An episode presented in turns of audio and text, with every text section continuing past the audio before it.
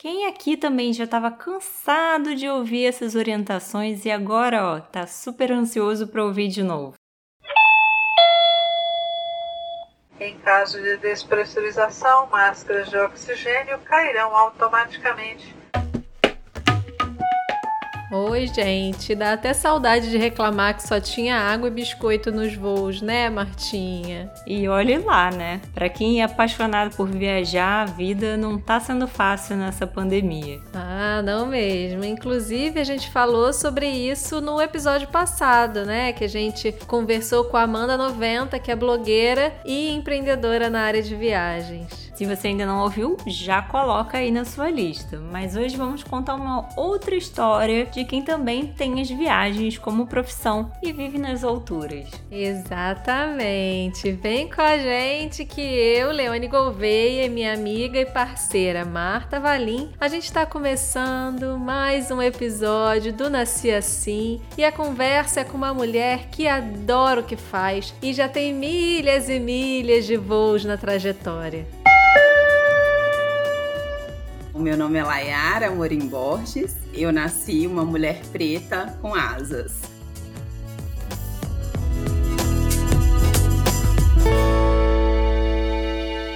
Layara, muito obrigada por aceitar nosso convite. É um prazer imenso bater esse papo com você. Eu agradeço também a oportunidade, meninas, de estar aqui, de compartilhar e de poder contar também a minha história, que eu acho que isso é tão importante para nós mulheres, né? Ah, com certeza. Mas antes da gente conversar, Layara, sobre sua carreira como comissária de voo e piloto em formação, eu queria que você compartilhasse um pouquinho com a gente quem é a Layara, além dessa menina que criou asas, né? Porque a gente aqui sabe que nós mulheres somos muito mais completas e complexas do que só nossa experiência profissional, vai.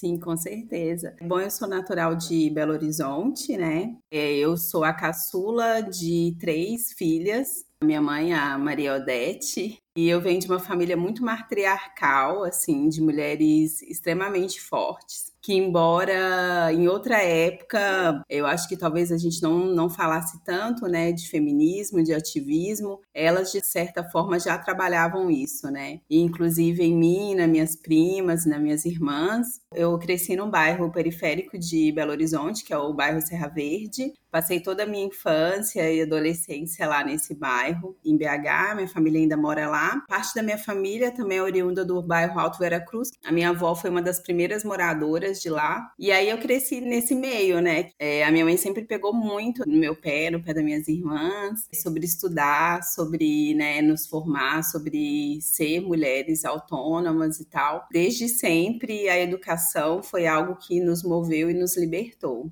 Muito legal isso que você falou de às vezes as mães não falarem tanto de feminismo, né, mas passarem exemplos que são feministas, né, de terem essa educação de incentivar a gente a ser independente. Na minha casa também foi um pouco assim, muito bom isso. Mas conta pra gente, como é que você se interessou então pela aviação, por ser comissária de voo?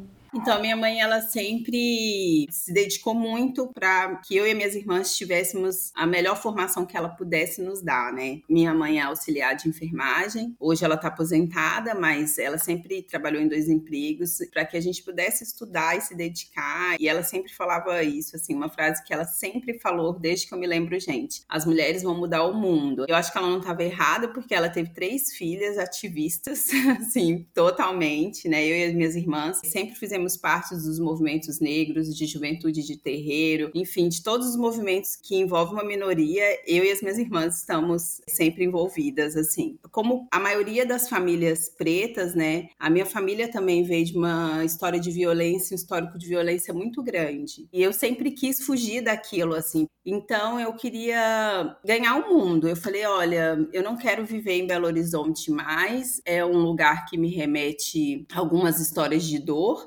Então eu quero ir para outro lugar, me refazer e me reconstruir em outro lugar. E aí eu comecei a pesquisar, né, sobre trabalhos que me permitisse ter essa mobilidade, né, e me permitisse viver outras experiências. Na época eu já me interessava muito por aviões, mas eu não conhecia nenhuma mulher pilota. E aí eu pesquisando sobre aviões, falei: "Ah, dá para ser comissária de voo". Ah, então na verdade o seu foco sempre foi ser pilota, né? Não rolou na época porque você não tinha muitas referências. E como foi a formação de comissária? Como está sendo a formação para pilota que você está fazendo agora? A aviação, é, eu costumo falar que ela é meio uma monarquia, assim, sabe? Que vai passando o poder de pai para filho, que dificilmente uma pessoa, sabe, aleatória como eu consegue entrar, como eu entrei, assim. Então a minha família não tinha ninguém nessa área, né? E o prédio onde a minha irmã trabalhava tinha uma escola de,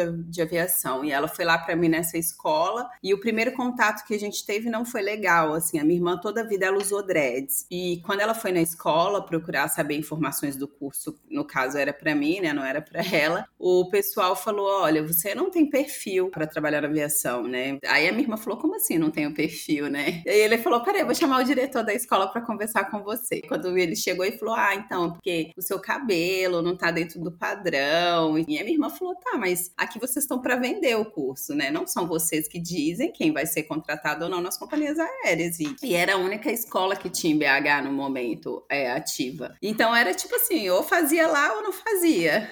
Aí eu comprei o curso, né? E aí teve esse primeiro contato. Durante o curso a gente ainda teve alguns atravessamentos, porque a minha mãe ela não deixava a gente alisar o cabelo, né? Então era uma coisa que era muito forte na minha família, que é essa questão da referência, né? É, ela não deixava. E na escola eles falaram: olha, tipo, se você não alisar o cabelo, acho que você não vai conseguir trabalhar, enfim. Por fim, eu me formei nessa escola, entrei na Avianca, que hoje não existe mais, e lá eu fui conhecer a primeira mulher piloto que eu vi na minha vida, que foi a Luísa, e eu fiquei pasma na hora que eu vi ela, né? Fiquei em choque, assim. Eu falei, cara, e aí, como que eu faço? Eu, eu quero isso e tal. Eu lembro até hoje que eu encontrei com ela no aeroporto em Salvador e ela falou: Olha, vai ser muito difícil. Foi muito difícil para mim, mas vai, vai com medo, vai mesmo e tal. E você foi. E conta pra gente, como foi fazer a faculdade já trabalhando? Como é que você conseguiu conciliar isso tudo?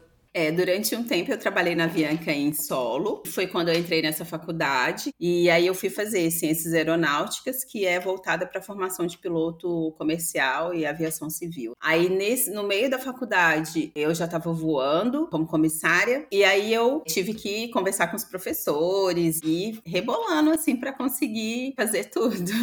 Ah, imagino. E como é que é a sensação de voar? Então, é, voar em si, assim, é muito gostoso. Eu acho que é uma experiência que todo mundo deveria ter pelo menos uma vez, assim, de experimentar, sabe? É como, sei lá, você pegar um carro numa BR e acelerar, só que ele sobe, sabe? Gente, eu já parei na parte do carro na BR, já tô aqui pensando, Deus me livre. Mas é muito legal. É muito legal, assim. Eu não posso falar que é só uma realização de um sonho, assim, mas é também uma conquista de um objetivo de uma vida, eu falo. Tá sendo, para mim, assim, desafiador, mas também uma delícia, assim. Voltando um pouquinho para sua carreira de como comissária, né? Eu estava comentando com a Léo que quando eu era criança, eu tinha uma prima que queria ser aeromoça, né? Aeromoça, como a gente chamava, né, naquela época. E eu acho que ela tinha essa vontade porque tem um, um glamour associado, né? Essa questão de voar, de conhecer vários lugares. E como você falou, deve ser uma delícia mesmo, né? Mas o que, que tem de mito e de verdade também nessa visão que a gente tem sobre ser comissário? E de fato tem um glamour no projeto lá no Pretos que Voam, a gente fala isso, que o nosso objetivo é democratizar esse espaço, sabe? É humanizar esse espaço mesmo, assim. Porque há uma glamorização dos tempos antigos da aviação. E eu acho que a partir do momento que a gente começa a glamorizar demais esse espaço, a gente cai na questão do, do elitismo, né? De você falar que aquele espaço ele é determinado para um certo tipo de público e para outros públicos não. Um dos meus objetivos é democratizar esse espaço espaço, é falar que esse espaço é para todo mundo e que todas as pessoas têm o direito a viajar e que todas as pessoas têm o direito de descobrir outros lugares também. E a gente não tem horário para dormir, sabe? A gente não tem horário fixo para acordar, o final de semana, a vida pessoal dos tripulantes em geral é uma vida que fica muito defasada, sabe? Porque você não consegue estar com sua família todo momento que você quer, ou com seus amigos, ou em alguma festa, ou em algum casamento que você precisa estar. Tá. Quando as pessoas me perguntam assim, ah, nossa, eu quero ser comissária, assim, qual que é uma dica que você me dá? E a primeira coisa que eu falo, eu falo, como é seu desprendimento com relação a essas coisas? Porque se a pessoa falar, não, eu não tô disposta, eu já falo, então não é uma vida que é para você. É sobre a parte de viajar. De fato, é uma coisa que a gente consegue muito, porque toda companhia aérea ela tem um benefício de viagem, então você acaba viajando por um preço muito barato para o mundo inteiro, porque tem o acordo entre as companhias mundiais e aí você, eles vêm para cá, a gente vai para lá. Então, acaba que você consegue conhecer todos os lugares que você tem vontade por um preço muito baixo. Para mim, que estava lá em Belo Horizonte, nem pensava que um dia eu conseguir sair, eu queria sair de Belo Horizonte, nem pensava que um dia eu conseguir sair do país e conquistar isso, eu acho que é algo que, de fato, para todos os tripulantes é uma coisa que é bem deliciosa, que é você poder desbravar todos os lugares que você tem vontade e por um precinho, assim. E teve algum lugar, alguma viagem mais marcante para você? Ah, sim. A primeira vez que eu fiz uma viagem internacional para mim foi muito marcante, assim, né? Trabalhando, eu fiz um voo para Bogotá e as pessoas falavam: "Ai, para você conseguir ser comissário internacional, você vai levar anos". E aí a primeira vez que eu fiz um voo internacional, assim, eu acho que para mim foi bem marcante, assim, poder pisar em outras terras que não as, a nossa. Embora eu sempre falo, assim, quando as pessoas falam, ai, mas é, qual que é o lugar que você mais gosta? Eu costumo falar, eu gosto de Brumadinho, que é onde a minha avó cresceu, é onde a minha família cresceu, é o lugar onde eu sei que eu posso voltar e é onde eu me identifico com as pessoas. Mas o mundo é cheio de lugares lindos e a gente tem que viajar para todos. Mas eu costumo falar, meu lugar preferido no mundo mundo ainda é a casa da minha avó. Que delícia! Casa de vó, né, gente? Não tem comparação. Mayara, vamos lá, que eu tô aqui tentando entender como é que você dá conta de todos esses projetos e ainda faz o curso de piloto. Depois você me conta em off, porque eu não tô conseguindo fazer caber tudo nas 24 horas ali que nós, seres humanos, assim, normais, temos. Mas voltando para o seu trabalho, um dos espaços que você ocupa é como uma das integrantes do coletivo Quilombo Aéreo, que um dos projetos projetos é o Pretos que Voam. Fala um pouquinho para gente sobre a importância desse coletivo. Bom, então, chegou um dado momento da aviação que eu olhei para o lado e eu não via ninguém parecido comigo. E aí teve muitos enfrentamentos nesse meio tempo, tanto enfrentamentos estéticos quanto enfrentamentos com os próprios colegas mesmo, né? Então, eu comecei a não me, não me identificar naquele espaço mais e foi quando eu encontrei a Kênia, que é uma é comissária também. A gente conversou e tal, né? Ela, ela encontrou minha página, me chamou no privado e a gente começou a conversar e a gente viu que as nossas dororidades eram as mesmas, assim, sabe? Porque por um momento eu pensei, cara, eu tô ficando louca. Tudo isso que eu tô vivendo, assim, é, acho que é loucura da minha cabeça. E aí, quando a gente se encontrou e ela contou a história dela, e no momento ela, inclusive, ela tava afastada por conta de racismo, assim, que ela tava sofrendo, né? Constante, assim, no, no ambiente de trabalho. E ela não deu conta, ela precisou se afastar. E aí a gente se encontrou nesse momento e a gente viu que, cara, tem muita coisa que tá igual. E já era uma coisa que me incomodava, assim, no momento. Então a gente falou, eu, a gente precisa fazer alguma coisa, né? Eu não quero passar por esse espaço sem promover alguma mudança. Foi aí que nasceu o Quilombo Aéreo, foi o aquilombamento do Voe como uma garota negra, com a página da Kenya, que na época era Black Air. E ainda tinha isso, assim, que muitas meninas vinham até a gente perguntar: olha, eu quero ser comissária, mas eu sou preta, eu nunca vi uma comissária preta. Então a gente ficava nessa, assim, tipo, a gente precisa falar para as pessoas que a gente está aqui, né? Porque você pega uma página hoje de aviação qualquer aí, tem aquele estereótipo, né, da comissária loira, alta. Então a gente precisava falar para as pessoas que a gente estava ali naquele espaço, que a gente existia e resistia. E aí a gente montou esse grupo, juntando alguns tripulantes negros, que hoje o grupo tem 50 tripulantes, e a gente dá vários tipos de assessoria para esses tripulantes, né? Para além do, dos tripulantes, nós temos a, os advogados que se simpatizaram com a causa e estão com a gente, psicólogos. enfim, outras pessoas que vieram nos apoiar e atender a demanda desse grupo específico. Layara, explica um pouquinho mais sobre o Pretos que Voam para quem está nos ouvindo. Então, a formação na aviação é muito cara, né? Hoje, para ser comissário de voo, o custo está em cerca com tudo, prova, exame médico, a pessoa vai gastar cerca de 6 mil, 7 mil reais, assim. Então ele acaba afastando a população periférica desse espaço, né? Então, às vezes, a gente ia fazer visitas, por exemplo, em escolas, dia de profissão, e as pessoas ficavam assim, né? Mas o que é um avião? Tipo, a pessoa não se identificava nem com isso, assim, né? Com essa possibilidade de transporte. Então a gente falou, a gente precisa precisa formar mais gente para a área. E uma das reclamações que a gente tinha muito era da galera que falava: olha, eu quero ser comissário, mas eu não tenho grana, eu não tenho como bancar uma formação assim. A gente se inscreveu para um edital, criamos o projeto, né, o Pretos que Voa, nos inscrevemos nesse edital que era para financiar a formação de aproximadamente 10 pretinhos para voar. É, a gente precisava arrecadar um valor de 30 mil para provar para a galera do edital que o nosso projeto tinha impacto social, né? E aí eles iam dobrar esse valor e a gente ia poder utilizar isso para formar outras pessoas. Então a gente fez a campanha, né, o Pretos que Voam, e conseguimos bater a meta. Foi uma coisa emocionante mesmo, assim. Eu e a Kenny a gente chorou litros e baldes porque foi muito emocionante ver que uma coisa que a gente sonhou no ano passado estava se concretizando e que a gente ia poder trazer essa possibilidade de emprego para novas pessoas.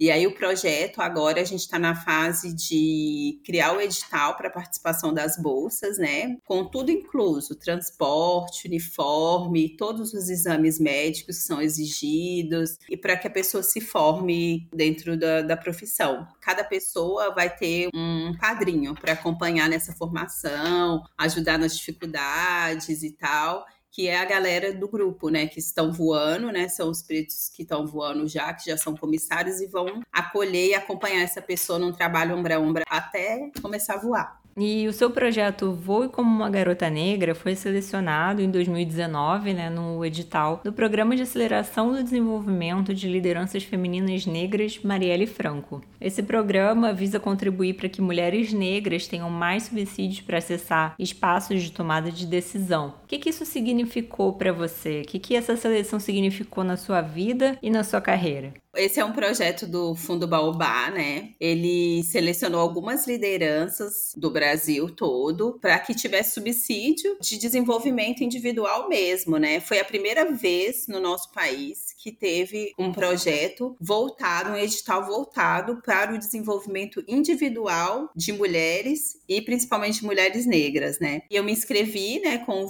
VOI nesse edital, fui selecionada, graças a deusas, e esse edital ele custia parte da minha formação quanto pilota, né? É, hoje a formação ela gira em torno de 130 mil reais, então assim, eu ia demorar anos para conseguir terminar tudo. E aí, em paralelo, a gente faz outros tipos de contribuição para devolver para a sociedade, né? Por exemplo, os artigos que nós escrevemos nossas lideranças, as pesquisas científicas, o próprio projeto, né, o Pretos que Voam, que vem buscando outros subsídios mas que o Baobá também vem dar visibilidade para nos ajudar. Teve esse impacto imenso, assim, participar desse projeto, né? E que carrega também o nome da Marielle, né? A gente costuma falar lá em nós, entre as lideranças, é que nós somos sementes de Marielle, né? Que estamos aí para dar frutos e lembrar que Marielle vive, né? E vive em cada uma de nós e que os sonhos dela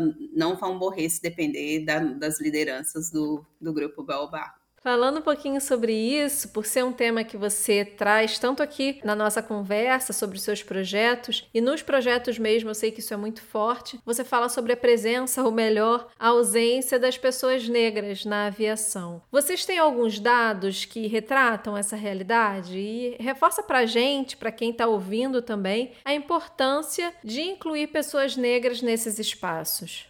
Sim, é, a nossa pesquisa, ela ainda não é uma pesquisa oficial, né? Mas alguns dos dados que eu trago para vocês, assim, até embasado nos dados fornecidos pela ANAC, que é a Agência Nacional de Aviação Civil, é que hoje, por exemplo, de 118 mil habilitações de pilotos ativos no Brasil, dessas só 2.400, se eu não me engano, são licenças de mulheres. Dessas, somente 80 estão em linha aérea. De 2 mil, o número cai para 80 que estão de, em linha aérea. E dessas 80, nenhuma é uma mulher preta. Hoje, as mulheres pretas em formação ou com licenças ativas para pilotas no Brasil é menos de 2%. Quando a gente fala de comissário, esse número é aproximadamente 5%. Então, você vê que, por exemplo, uma companhia aérea que tem cerca de 3 mil tripulantes, né, 3 mil comissários, desses 10% não representa a população preta. Então, a gente está falando de uma companhia, né? E a gente vê isso até pelo nosso grupo, né? A maioria dos pretos que estão empregados hoje estão no grupo Pretos que Voam. São pouquíssimos os que estão fora. Então, você vê que de um universo de 34 mil, mais ou menos, comissários, a gente tem 50 num grupo identificado mercados. É, o retorno financeiro da aviação ele é muito bom e ele possibilita mudar a realidade da população, né? De todas as pessoas, né? Não falo nem só da população preta, mas quando uma pessoa começa a trabalhar na aviação, a realidade dela, econômica e cultural muda. Não muda assim absurdamente, né? A pessoa não vai ficar rica, milionária, mas ela vai ficar numa situação confortável para o que se diz respeito à maioria dos brasileiros hoje em dia, né? Então, por isso que eu, a Kenio de Varlos, a Shirley, a gente quer trazer mais pretos para esse espaço, porque a gente quer que os nossos irmãos também tenham a possibilidade de mudar a realidade deles, como nós temos mudado a nossa, e queremos também que outras pessoas que não tenham condições de acessar esse espaço possam acessar, né? E a gente não está falando só de tripulante, né? A gente está falando também de pessoas que querem usar esse espaço e muitas vezes não se sentem confortáveis, né? Familiares meus mesmo preferem encarar oito horas de viagem de São Paulo para Belo Horizonte do que entrar num avião porque não se sente pertencente a esse espaço. E eu vejo isso no voo constantemente de pessoas que entram e, e não se sentem confortáveis ali. Então eu acho que a partir do momento que você humaniza isso e traz pessoas que vêm da mesma realidade que aquelas pessoas que estão consumindo, esse espaço fica mais democrático e esse espaço fica mais acolhedor.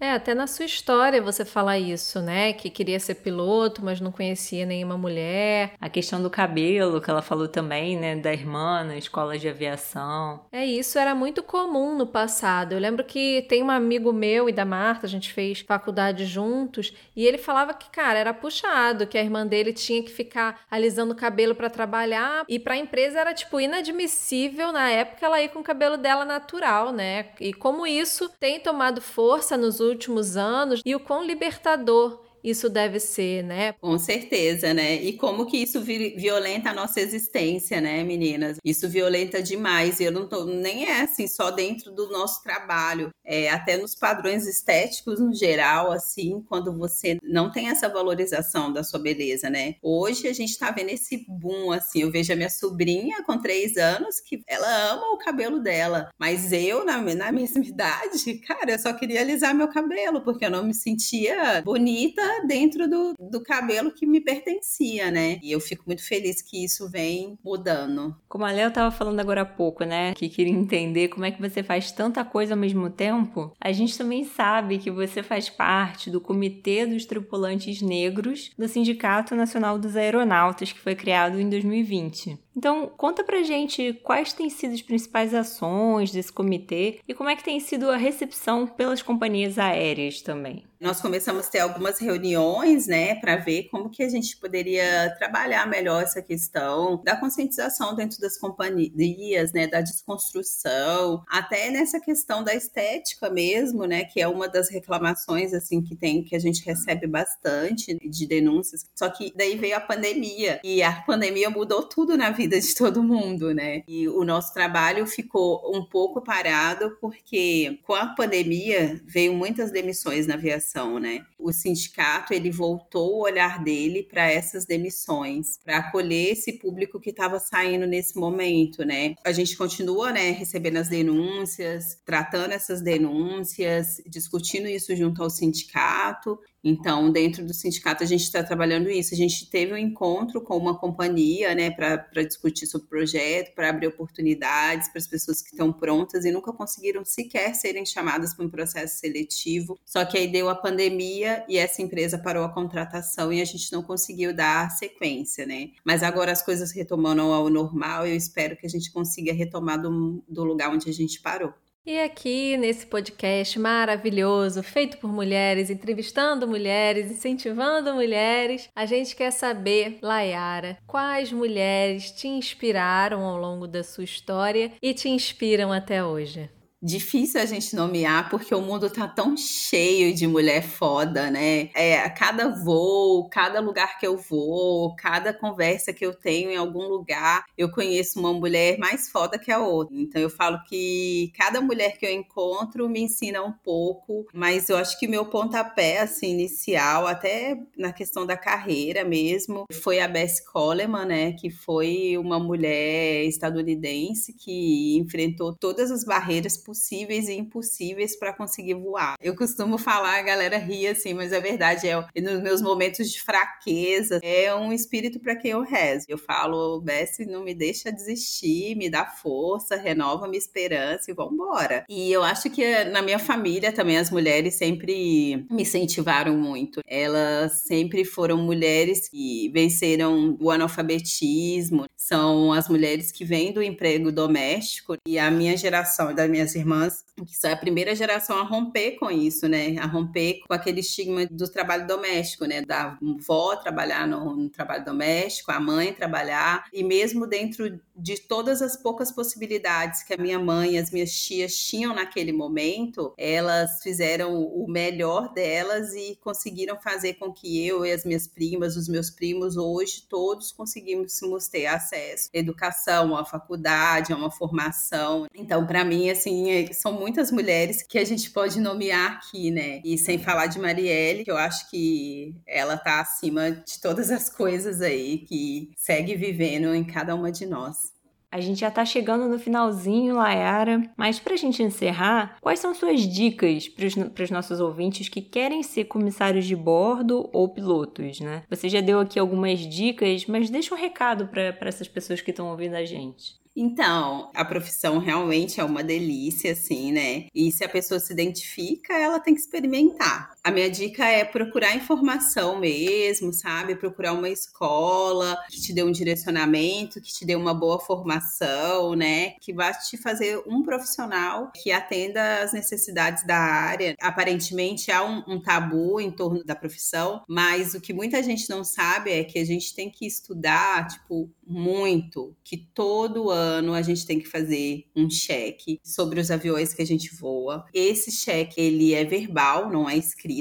Então você tem que falar para um checador da ANAC tudo. Prova oral, gente. Fico até nervosa só de pensar. Aham prova oral. Você não tem como anotar, você não tem como falar, tipo, fugir aquele momento ali. Então, não adianta a pessoa pensar que a profissão vai ser só viajar porque não vai. Anualmente, você vai ter que fazer essa prova e você vai ter que estudar um manual de, tipo, mais de duas mil páginas e saber ele na ponta da língua, porque ali dentro daquele equipamento tem várias pessoas que dependem de você. Caso alguma coisa dê errado, a gente espera que nunca dê, né? Mas se der, você tem que saber o que você tem que fazer exatamente. E quem quer ser piloto também é a mesma coisa, assim, né? Tem hoje as faculdades, tem a faculdade de aviação civil, tem a faculdade de ciências aeronáuticas, hoje em dia já tem a faculdade AD também, e tem os tecnólogos, né, que também valem. Na internet hoje tem todas as informações para formação, assim, bem fácil, que era diferente na época, né, quando eu fiz, mas quem precisar também pode entrar em contato na página, que eu e a Kênia, o Givarlos e a Chile, a gente sempre responde. As pessoas mandam falando, aí a gente vai lá direitinho, copia, manda tudo para a galera